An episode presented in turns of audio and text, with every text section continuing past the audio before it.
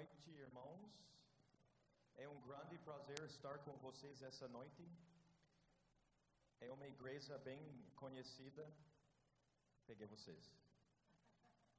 Vocês acharam que eu ia pregar daquele jeito o tempo todo e vocês não iam aguentar? Não acharam?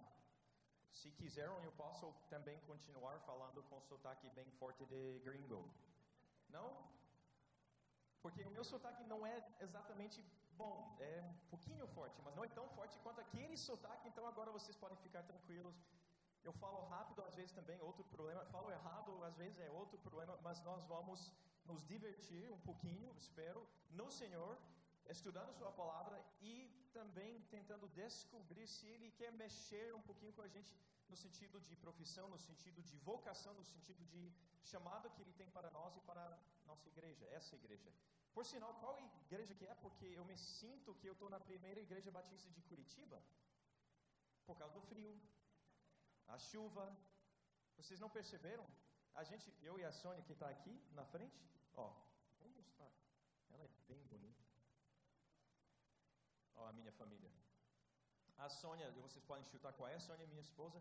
Nós fomos passear hoje na, na praia depois de uns 30 segundos, um minuto mais ou menos, ela fez uma observação. Ela falou: Nós somos os únicos que estão usando óculos de sol.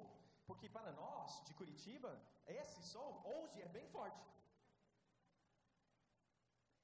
E nós, de, de bermuda, de manga curta, tinha muita gente de manga comprida, assim, sofrendo no frio.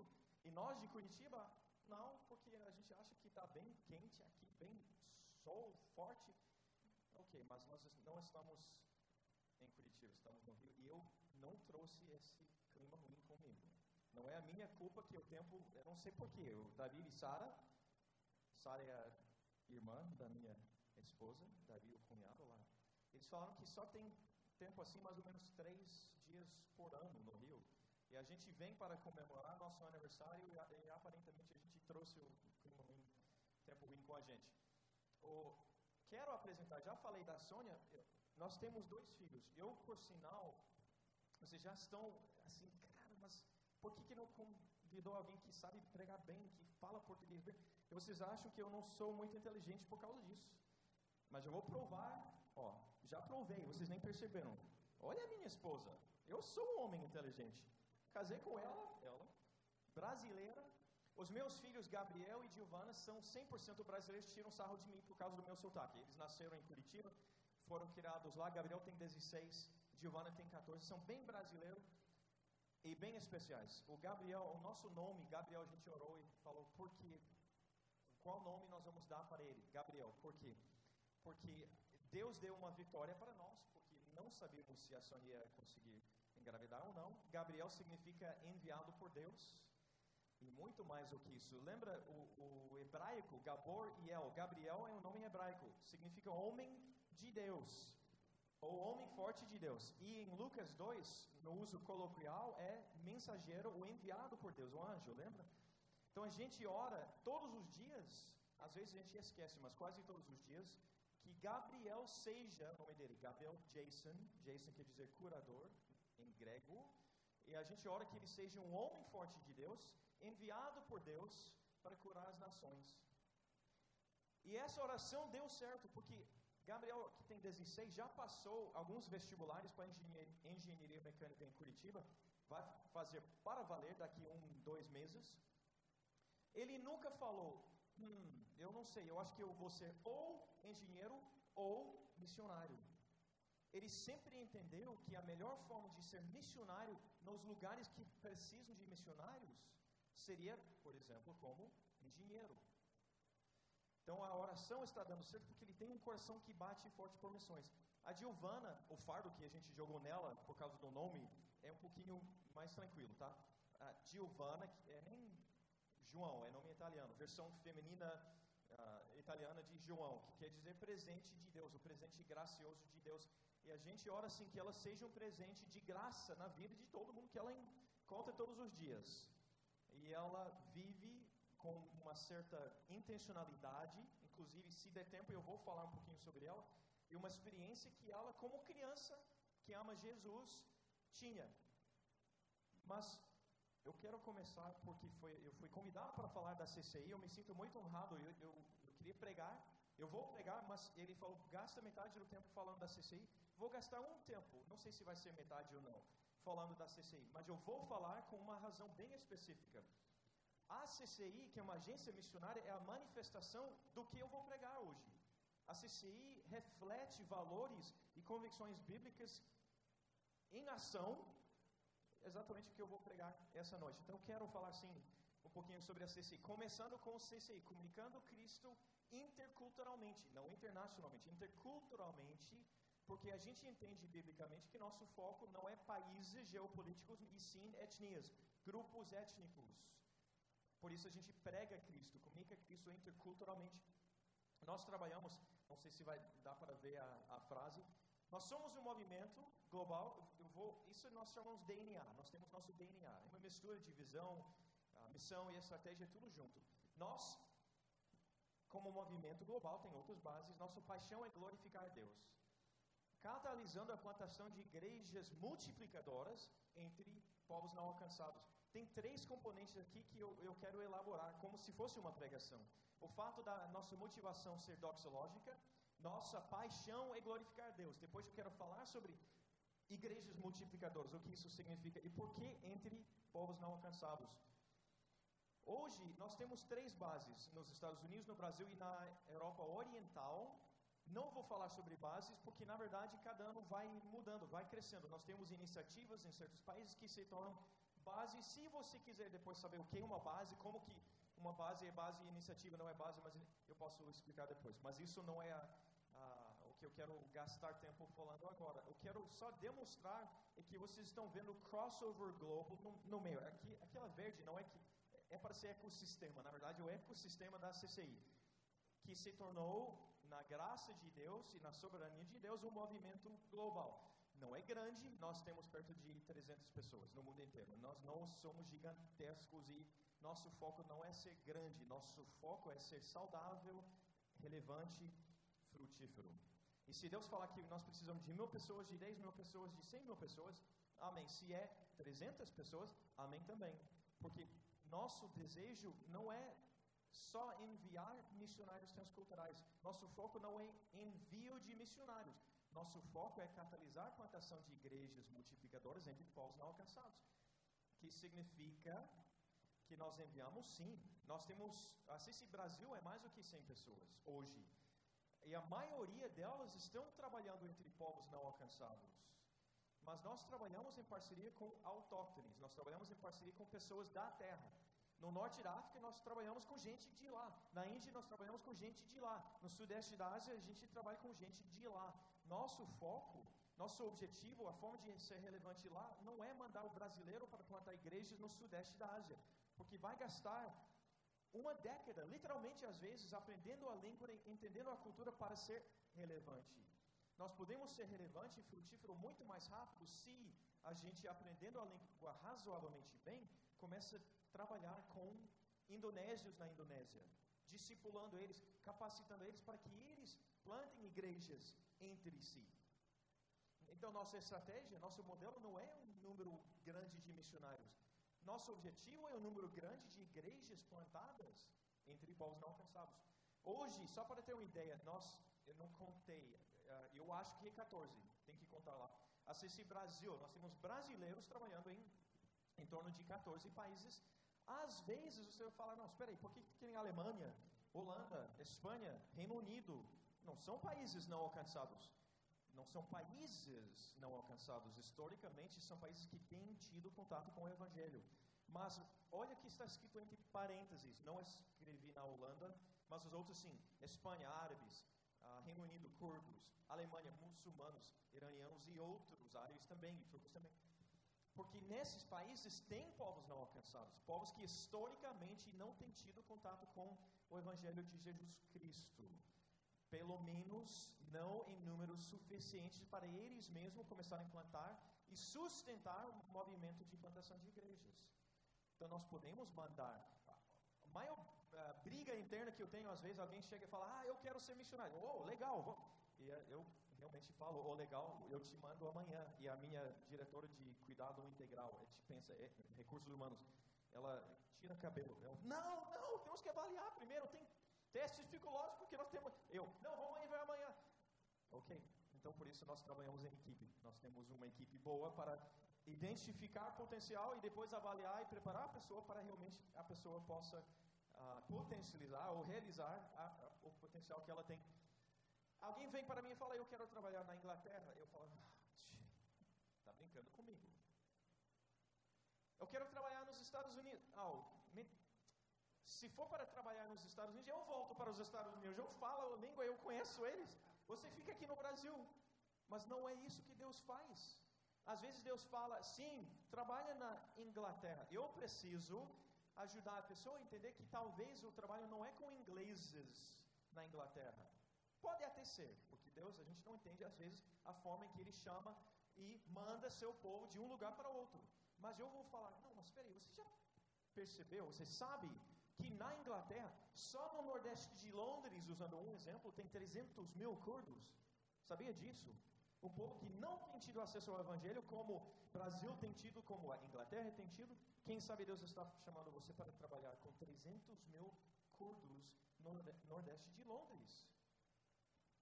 Existe isso. Ou na Espanha com árabes. Existe isso. E por isso nós estamos nesses países. Se você quiser entender, mas tudo bem, tem pessoas espalhadas mas não tem mais estrutura porque fica meio confuso, meio solto, é verdade. A gente não manda qualquer um para qualquer lugar. A gente manda pessoas, como já falei, para trabalhar com povos não alcançados, que eu já vou explicar o que isso significa. E nós temos estrutura assim, a gente trabalha com unidades ministeriais. Quem trabalha em empresa multinacional vai entender o que eu estou falando, que tem unidade de negócios. Muitas vezes você encontra uma empresa que tem um produto, a empresa tem marca, tem logo, tem lema, tem executivo, tem orçamento, tem produtos e você nem sabe que toda aquela empresa, ela, tudo que ela tem é parte de uma outra empresa.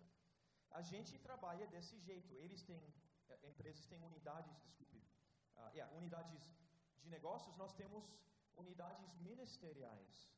Por exemplo, no Brasil, o maior trabalho que nós temos entre ciganos é MASSE. MASSE é uma unidade ministerial da CCI. É um braço, ah, pode pensar, é um ministério da CCI. Ou a gente fala de trabalho com índios, a gente tem Operação Índia, uma unidade ministerial. Ah, eu falei de árabes no norte da Espanha, desculpe, sul da Espanha norte da África. Lá embaixo, não sei, sete horas mais ou menos, sete e meia, conexão, é conexão Europa e norte da África, é uma unidade ministerial. Essa noite eu vou falar bastante sobre ethnos, que é lá, se fosse um relógio, é o que, três e quatro horas da tarde. Ethnos Group, o que, é Ethnos Group? Uma unidade ministerial que trabalha com empresas, porque a gente entende que quando nós queremos entrar em países fechados que não querem o evangelho, isso não nega a grande comissão. A gente não fala, não, mas Deus, não podemos porque eles não querem. Então, temos que ir para outro lugar, já alcançado. E Deus falou: não, não é bem isso, não, só tem que ser mais criativo. E a gente usa empresas, a gente planta empresas para também poder plantar igrejas. Quando a gente entra em países fechados ao Evangelho, e eles percebem que nós estamos agregando valor para eles, estamos gerando empregos, estamos estimulando a atividade econômica, é muito difícil ser expulso do país, porque estamos fazendo algo que eles sentem que tem uh, valor, que é real, que é importante para eles. Então nós temos, temos outras unidades também, e é só para ter uma ideia de como a CCI está estruturado.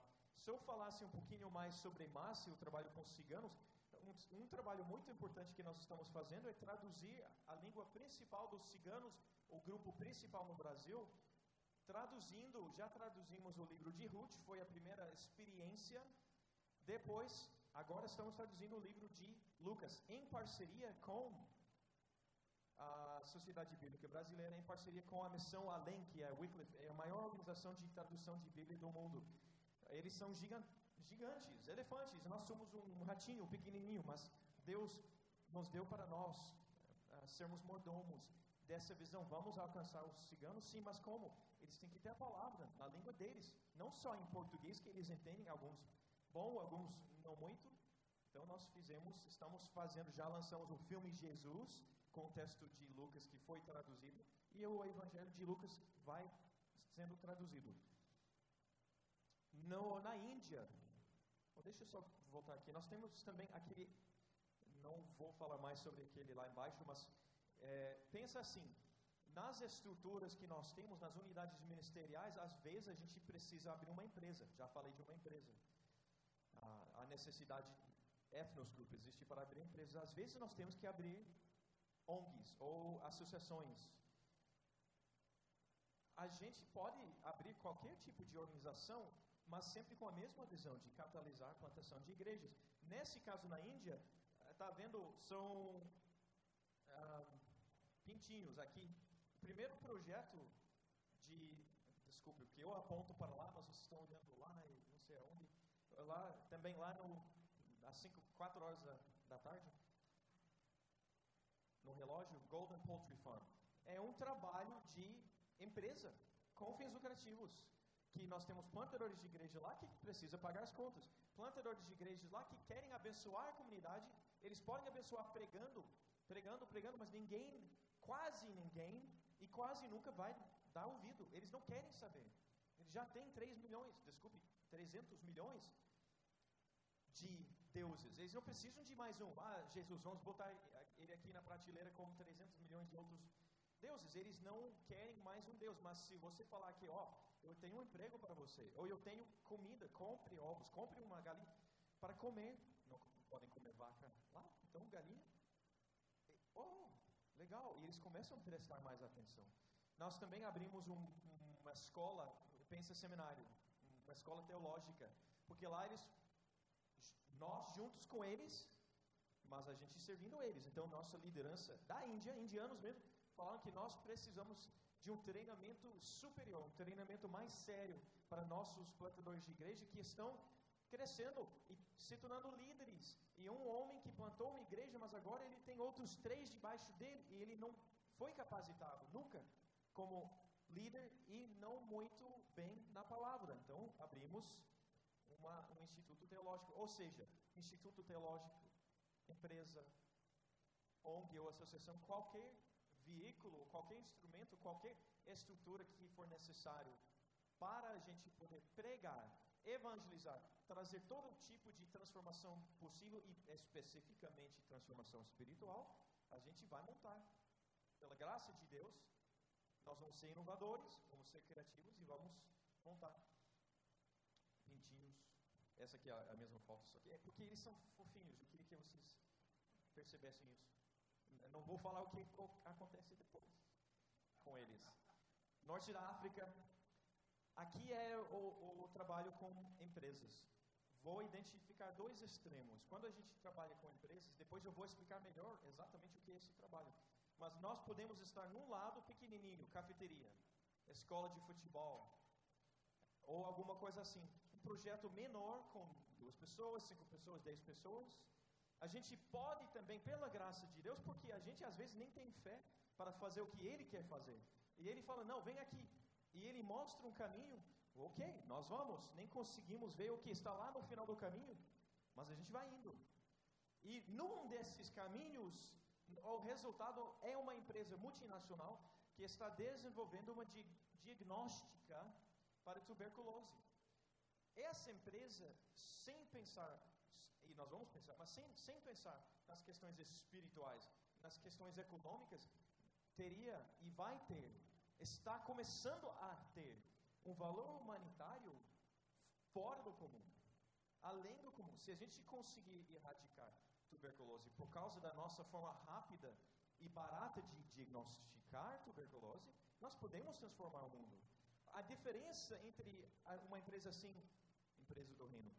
E uma outra empresa qualquer, é outra empresa qualquer vai querer salvar o mundo em termos de saúde e uma empresa vai querer lucrar para fazer outras coisas, mas não vai se importar com a alma da pessoa, não vai se importar profundamente com questões da sociedade e com questões de evangelismo e com questões de plantação de igreja. E nós, sim, Então nós podemos ter empresas pequenas ou empresas grandes nas mãos de Deus.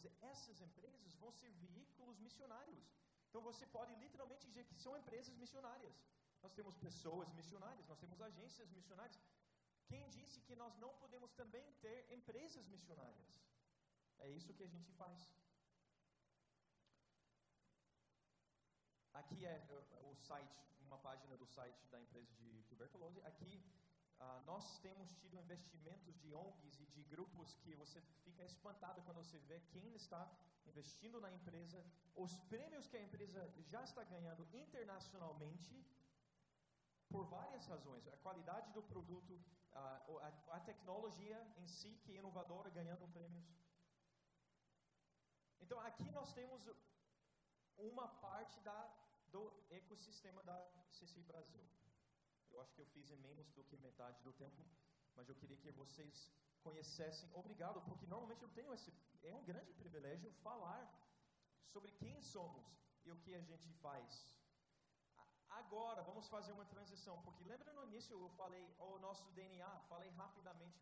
Agora eu quero inventar uma palavra, não, disseccionar, di, dissecar, dissecar, isso, dissecar nosso DNA. Ó, como, como bom biólogo, vamos tentar dissecar nosso DNA, ok? Nosso DNA, de novo, nós somos um movimento global.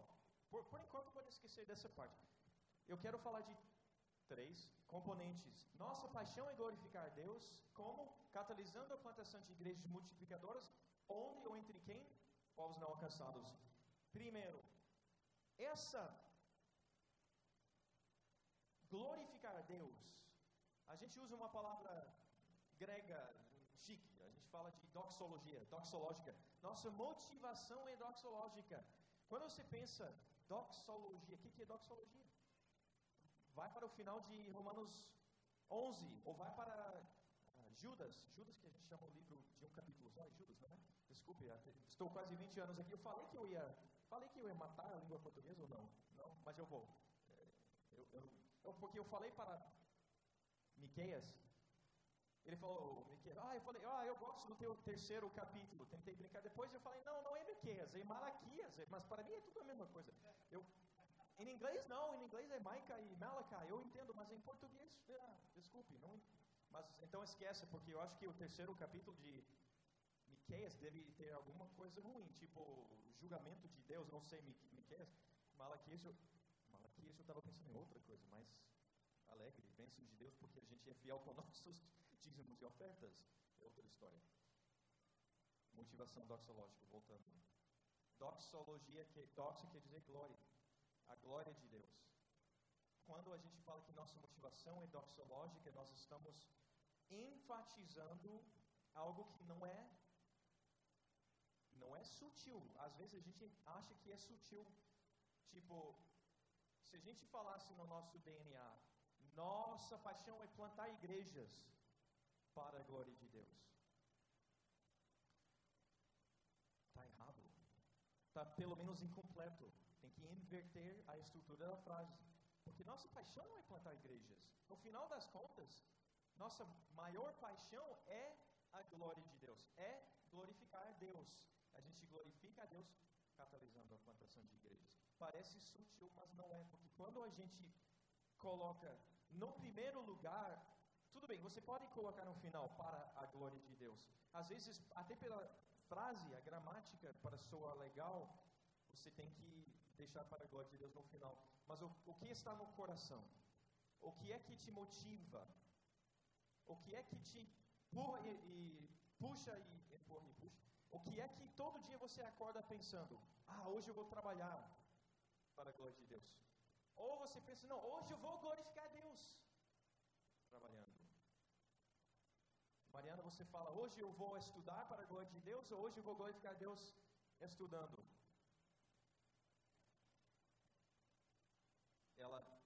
espero que ela pule da cama todo dia, falando, hoje eu vou glorificar Deus, estudando.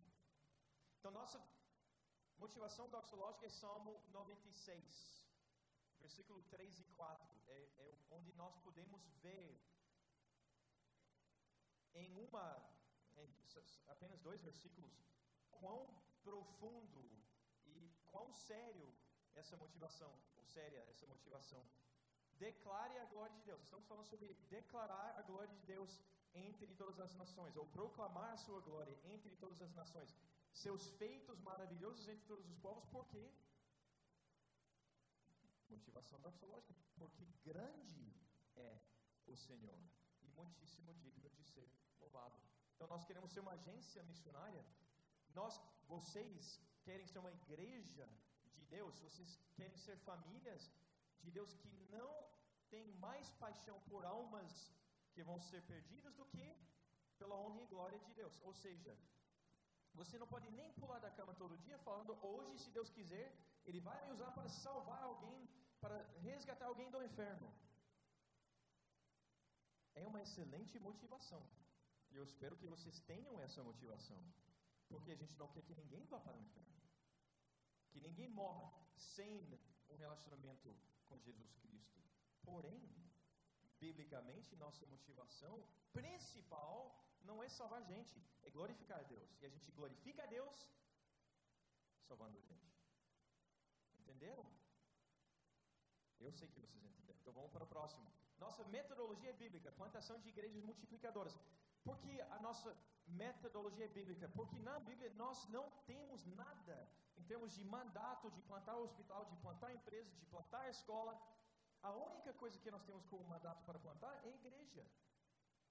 Quando Jesus falou na grande comissão de Mateus 28, fazer discípulos de todas as nações, batizando e ensinando, o que é que ele está falando?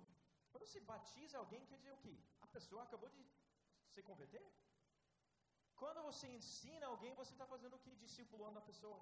Quando você faz isso com mais do que uma pessoa, são duas, três, dez, quinze, o que é que você está fazendo?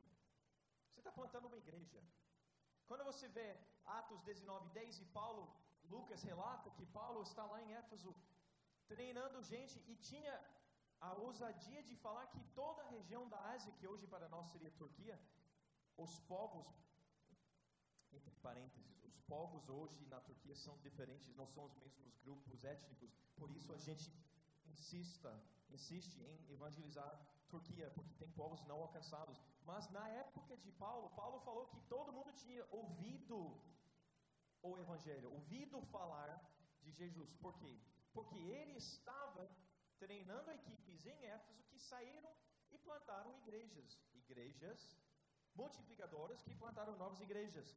Nossa metodologia na Bíblia só temos uma, que é evangelizar com a intenção de estabelecer igrejas locais que vão plantar novas igrejas locais.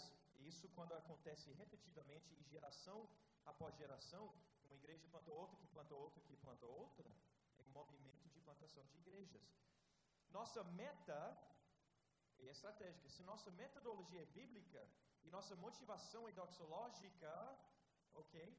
Eu falei que nós vamos usar com essa motivação doxológica, metodologia bíblica, nós vamos ter um, uma meta estratégica.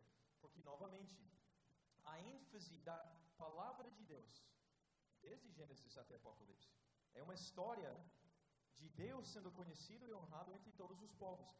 E é um mandato fazer discípulos de todas as nações, Mateus 28, entre outros lugares. Eu falei de Salmo 96, é como se fosse a grande comissão no Antigo Testamento. Proclame o que? A glória de Deus entre as nações, seus feitos maravilhosos entre todos os povos. É a grande comissão.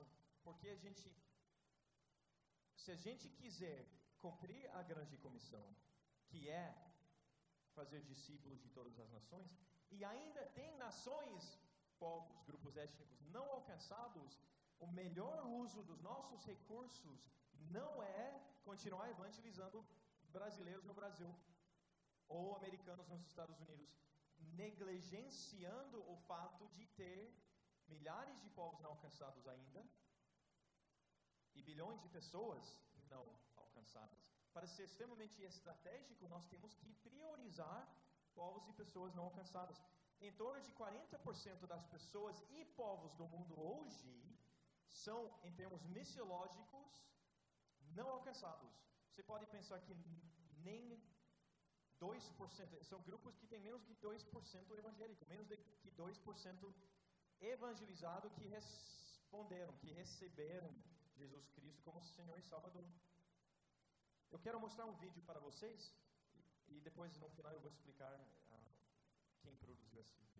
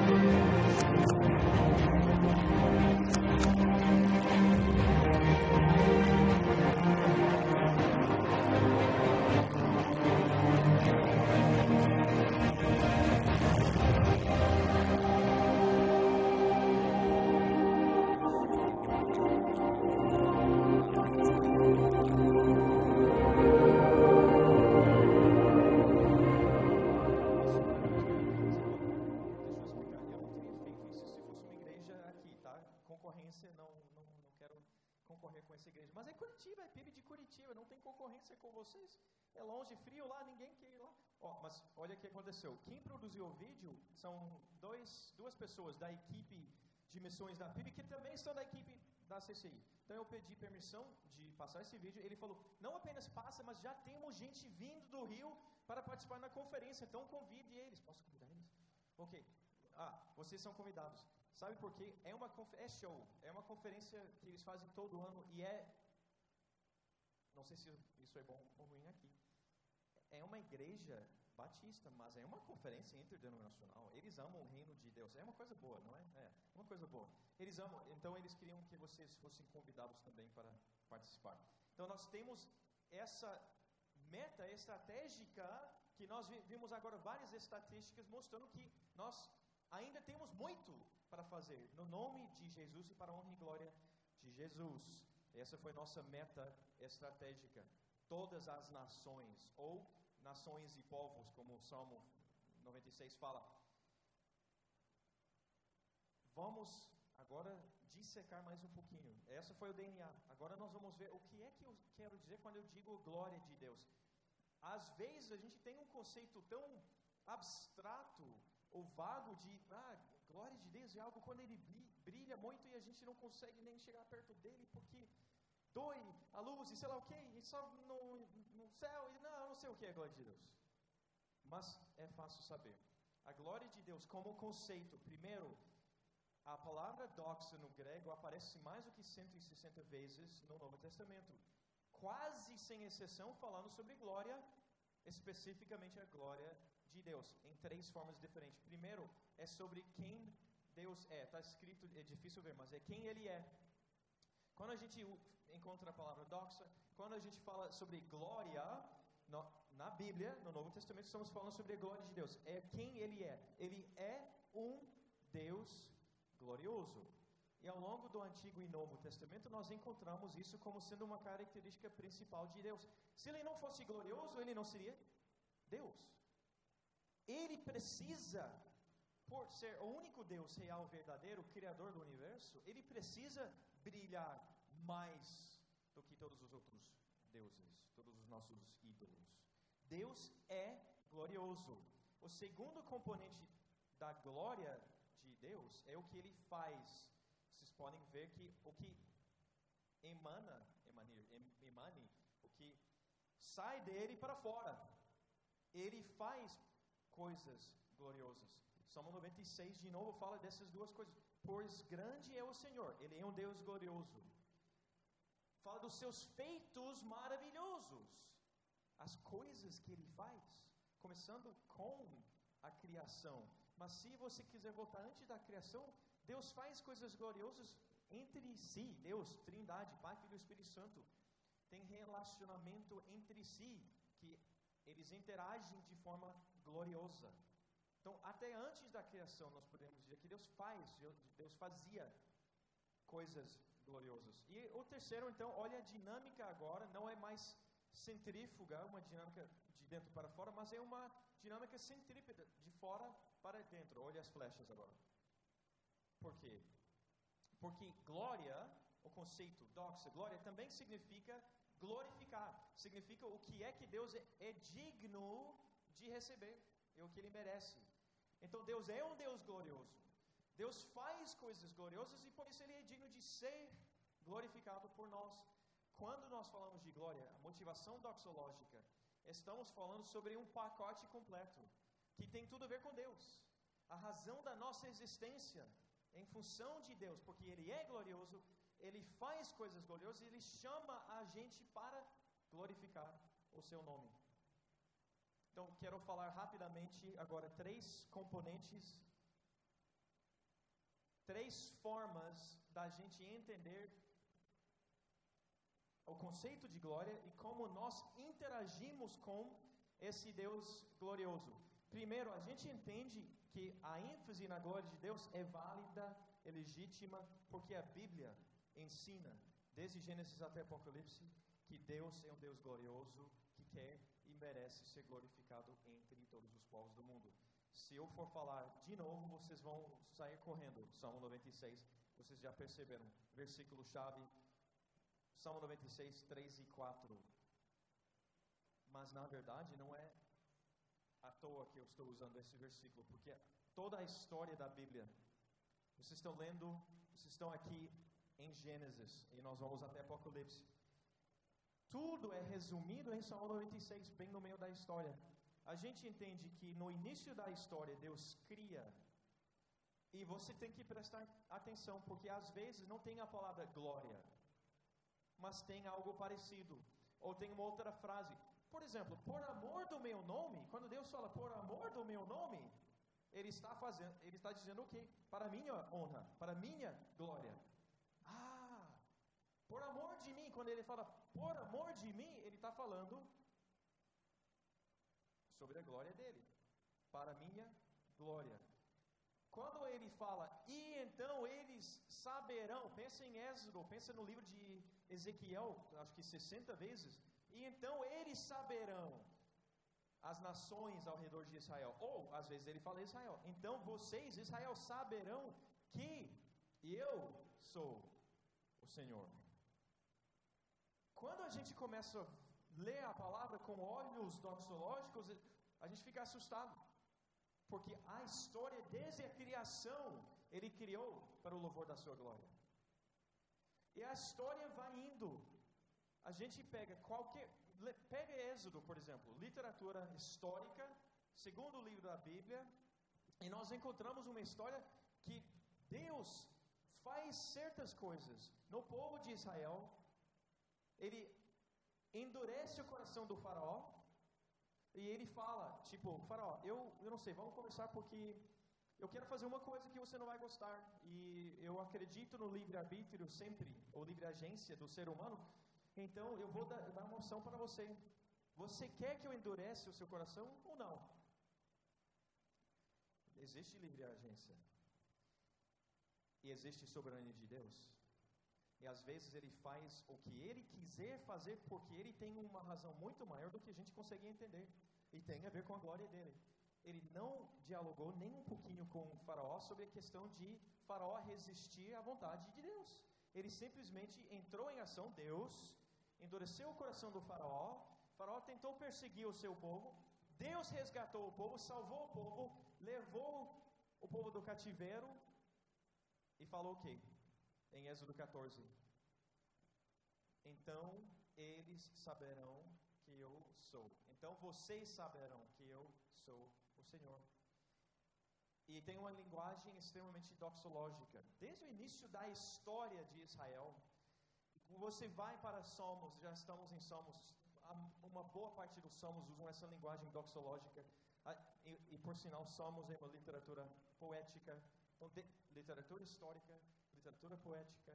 A gente pode pular para os profetas. Quantas vezes eles falam e vão profetizando contra Israel ou contra as nações porque eles idolatraram, eles resistiram ou rejeitaram, eles tentaram roubar a glória de Deus. E Deus fala: Ah, eu não deixo vocês roubarem a glória de mim, porque eu sou Deus, por amor do meu nome, eu não deixo vocês roubarem a minha glória. E você vai para os evangelhos e a, e a grande comissão e outros lugares, nós entendemos que por quê? Oh, pensa na história. Por que discipular nações? A história. Deus quer e merece ser glorificado entre todas as nações. Oh, não, então tá bom. Mas se é isso, a história tem que concluir da mesma forma. Não é porque o autor começa escrevendo sobre, sobre alguma coisa, vai elaborando o tema e depois tem a conclusão da história. E a gente vai para a conclusão, a gente chega em, você pode escolher, Apocalipse 5, 9 ou 7 e 9. E você vai encontrar a mesma situação, que representantes de todas as nações estão unidos perante o Cordeiro, glorificando o seu nome. Então a história em todos os tipos de literatura, porque agora evangelhos e literatura apocalíptica, e lá literatura histórica, e lá poética, e lá profética, e lá, toda a Bíblia é a história da glória de Deus entre todas as nações. Por isso nós insistimos, por isso enfatizamos a glória de Deus, por isso procuramos viver para a glória de Deus. A segunda razão é a criação, é a evidência da sua glória. Você pode, acho que está aqui, então eu não vou falar já. Vamos usar Colossenses como nossa referência principal. Vocês lembram? Vocês vão encontrar isso em Romanos também em outros lugares. Pois nele foram criadas todas as coisas, os céus e na terra, as visíveis e invisíveis, sejam tronos ou soberanias, poderes ou autoridades. Todas as coisas foram criadas por ele e para ele. Lembra que eu falei? Tem frases que não incluem a, a, a, palavra glória, mas que significam a mesma coisa, para Ele, quer dizer para a glória dele. Toda a criação existe para a glória de Deus. Por isso, Salmo 19, só versículo 1: Os seus declarem a glória de Deus, o firmamento proclama a obra das suas mãos. Os seus declarem, o firmamento proclama, a criação fala, testemunha sobre o Deus glorioso. Desde o nível, agora não é mais a história da Bíblia, quando eu vou para lá e para lá.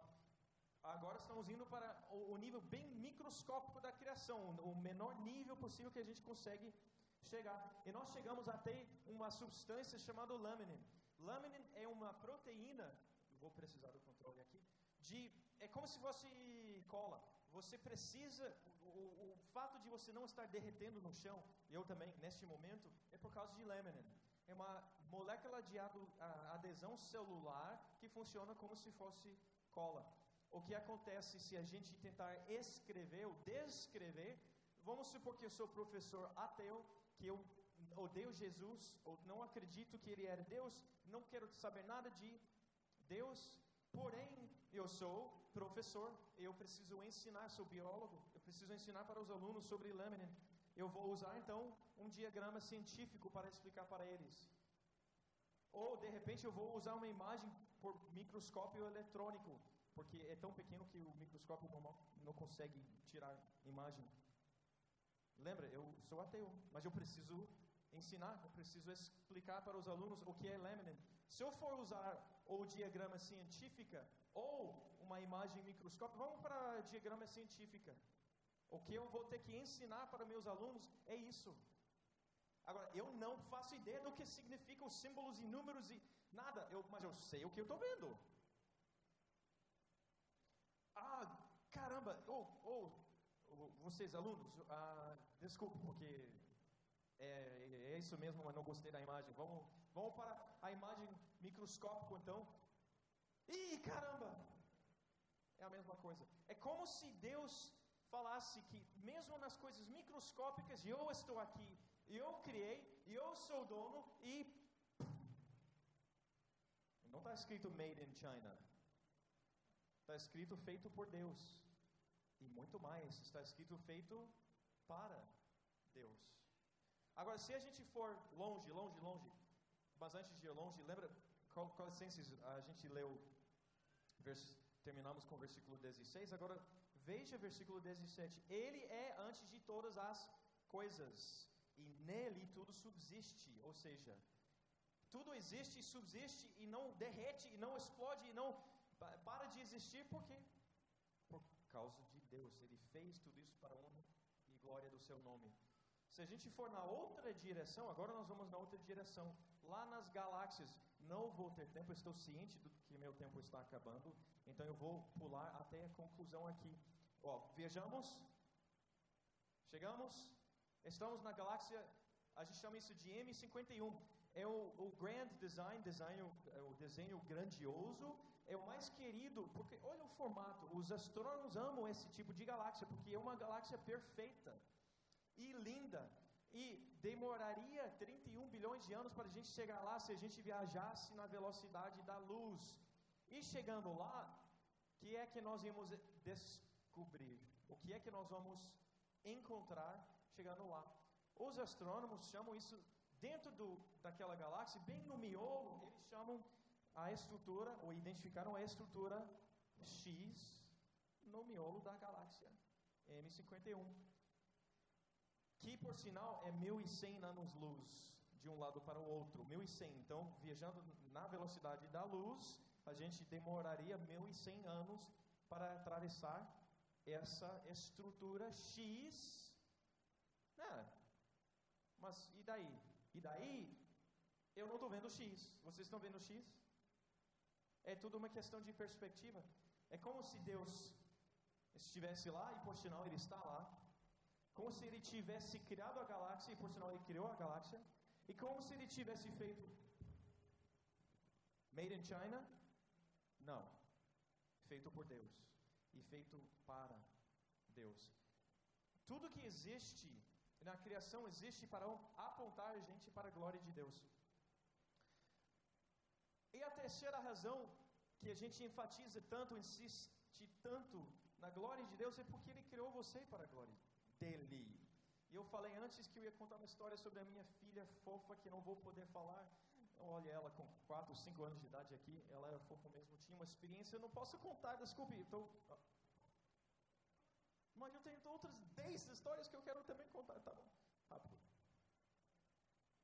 Essa fofa, desde criança, entendeu que ela existe para a glória de Deus. E ela um dia voltou para casa e ela contou uma história para nós que a gente não acreditou, porque ela falou que ela estava frustrada, porque, porque ela tentou evangelizar a faxineira na escola. Ela estava saindo da escola, olhou para a faxineira e falou: Você conhece Jesus? Bem assim. Giovana não mente. Desculpe, vocês acham que eu estou mentindo agora? Ou um pai é, ridículo que realmente acha que seu filho. Ela não mente. Ela tem um, uma coisa de justiceira assim. E ela falou: Não, mas eu falei, mas depois ela foi interrompida e ficou frustrada. A gente falou: Não, Giovana Volta amanhã, procura ela. Termina a história. A Giovana é bem, lembra que eu falei no início? Ela, ela vai ser um líder fantástico, porque ela é bem intencional, dirigida. Ela foi lá, achou a mulher no dia seguinte e ela falou: Ó, oh, eu queria dizer mais uma coisa. Porque a mulher falou: Não, explica para mim como ele é. E ela tentou, na linguagem, quantos anos ela tinha? Seis? Cinco? Seis? Ela usou a linguagem de quem tem seis anos, explicou e o final ela falou: E ele pode morar no teu coração. Você quer que ele more no teu coração? E a mulher falou que sim. E a Giovana fez uma oração com ela. Quando ela voltou e falou para nós, eu falei, Sônia, é impossível, não existe isso, não é tão simples, não é tão, tão fácil.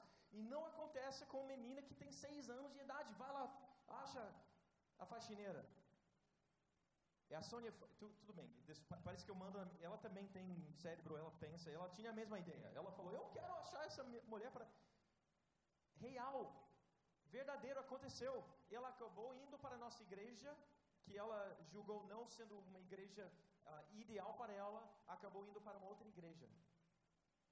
Mas por que Giovana sai de casa com essa mentalidade? É, tem a ver com essa outra. Cadê o meu? Aqui. Não vou nem tentar cantar, mas quando na mesma idade ela no culto não, uh, não entendendo muito bem a pregação que foi feita para adultos, e ela estava escrevendo lá, ela escreveu uma música de louvor para Jesus. Senhor Jesus, vem aqui, Senhor Jesus. Eu te adoro, te amo, te louvo, meu Jesus adorado, Cordeiro de Deus. Vem, meu adorado, meu Jesus. Obrigado por morrer na cruz, meu Jesus, meu amado. Elas, ela não sai de casa com a gente. O meu, meu pai é batista, ele é pastor e ele me manda evangelizar todo mundo. Ela não sai de casa assim. Ela sai de casa com amor no coração por Jesus. E a consequência é que ela acaba testemunhando sobre esse Jesus glorioso. Então, vou, vou terminar. Gente, eu acho que eu acabei de terminar com uma boa história. Vamos fazer o seguinte. Está apitando aqui, realmente quer dizer que acabou. Tem, tem mais conteúdo aqui. Eu achei que eu ia falar mais um pouquinho sobre profissionais e como vocês podem se envolver em missões. Gostaria de falar sobre isso, mas não aqui pregando. Temos duas opções. Você pode mandar um e-mail para mim depois. Você pega o folder da CCI, lá, lá atrás, lá no outro lado das portas. Podem pegar o folder, tem um e-mail. Fala para mim, ó, oh, eu quero ver o resto da apresentação. Eu mando para você. E tem uma outra, outras duas opções desculpe ser tão cara de pau, mas eu pedi permissão. Nós temos dois folders. Um chamado Por Amor do Meu Nome, que eu acabei de jogar no chão. Eu preciso explicar esse assunto, o que está dentro desse livro, Por Amor do Meu Nome. É uma mini base bíblica de missões e tem algumas aplicações bem práticas no final sobre como você pode se envolver em missões. E o segundo se chama missão empresarial, missão empresarial,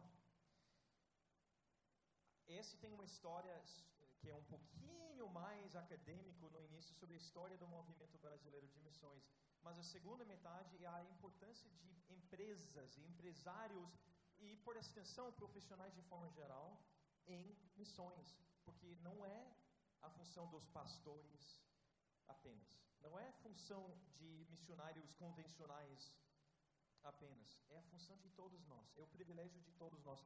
Cada livreto custa 5 reais, mas você pode pegar 3 por 10. Você fica com um título de cada para você, e o terceiro título você dá para um amigo, e o dinheiro é para si, não é para mim. Eu não teria coragem de fazer isso se fosse para mim.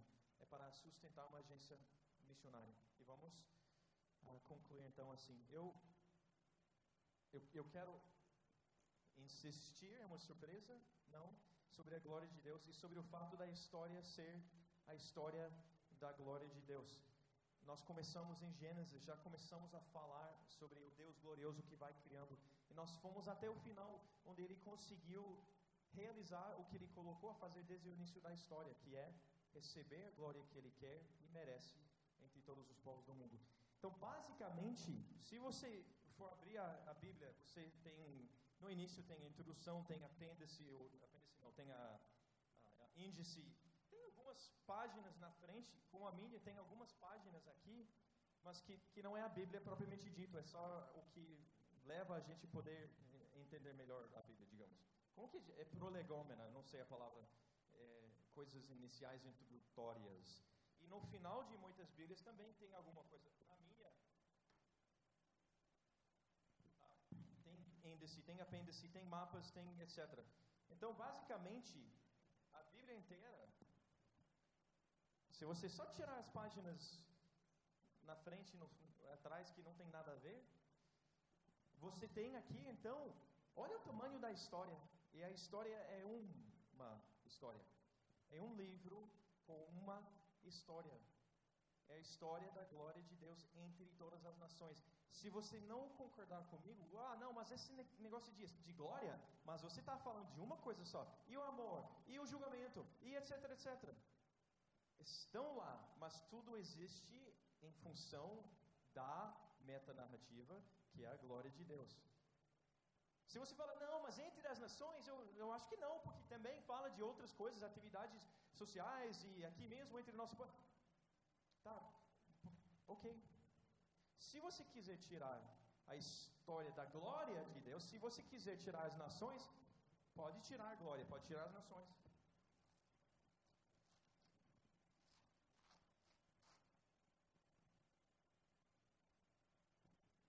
Se você tirar a glória de Deus entre todas as nações, não sobra nada. A história da Bíblia é a história da glória de Deus entre todas as nações. A história da Bíblia é a história de você. Olha o que está escrito em amarelo. Deus te criou por quê? Para que você seja para o louvor da sua glória. Vamos orar?